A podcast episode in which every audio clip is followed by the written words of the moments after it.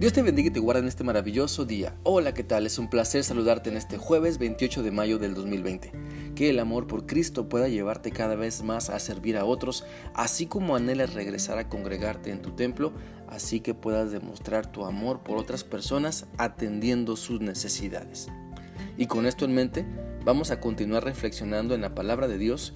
Sigamos leyendo en la primera carta a Timoteo capítulo 2 para analizar el versículo 8 del versículo 8 al 10. Este pasaje dice así: Quiero pues que en todas partes los hombres oren levantando las manos al cielo con pureza de corazón, sin enojos ni contiendas Asimismo que las mujeres se vistan decorosamente con modestia y recato, sin peinados sustentosos, ni oro, ni perlas, ni vestidos costosos, que se adornen más bien con buenas obras, como corresponde a mujeres que profesan servir a Cristo. En estos versículos y en los siguientes se nos deja ver la importancia de nuestra vida de oración y los resultados que ella produce. Recordemos que la oración es nuestra comunión con Dios, es nuestra comunicación hacia Dios para ponernos a su servicio, para ser guiados en su voluntad. No oramos a Dios para ponernos al mismo nivel que Él.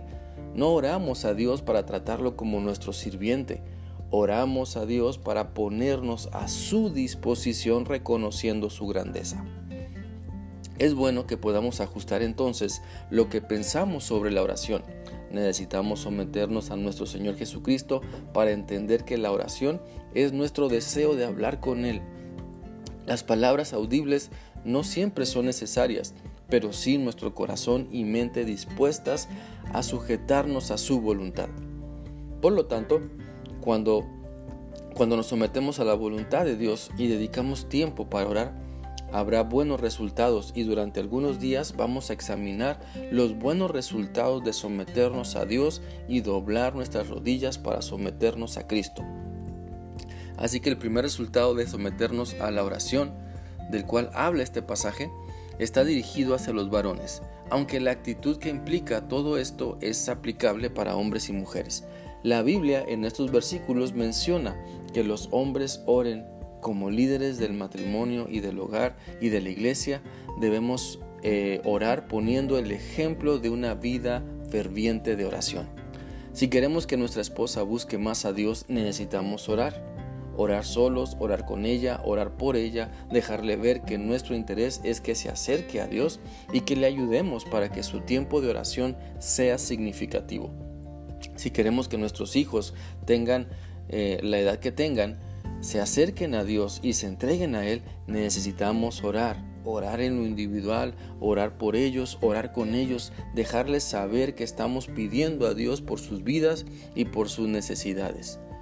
Nunca demos por hecho que nuestra esposa o hijos saben que oramos por ellos. Mejor dejémosle ver que estamos orando por ellos. Hay que decirles, hay que invitarlos para orar con nosotros. Pide a Dios sabiduría para darte tiempo de hacer esto, pues es muy importante y solo te tomará algunos minutos. Ora, ora al Señor.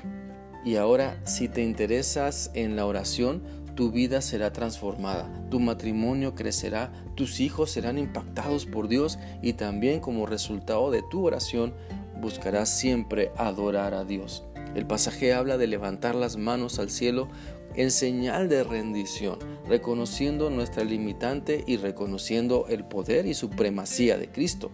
Levantar nuestras manos indica rendición, indica que nos estamos sujetando a la autoridad de Dios. Por eso, cuando oramos y disfrutamos de esa comunión con Dios, demostramos que estamos sometidos a la voluntad de Cristo. Levantar las manos para orar no es solo para ciertas personas, no es cuestión de alguna denominación, es señal de rendición a Cristo, es señal de que estoy venciendo mi ego, mis temores, mi vanidad y me estoy sometiendo al señorío de Cristo. Estoy dejando que su Espíritu Santo me lleve más cerca de Él. Por lo tanto, te animo a reflexionar en si estás viviendo estos resultados de orar. Y si aún no los disfrutas, ríndete por completo a Cristo para que puedas experimentar la hermosa bendición que es vivir sometido totalmente a Cristo. El día de mañana continuaremos analizando este pasaje.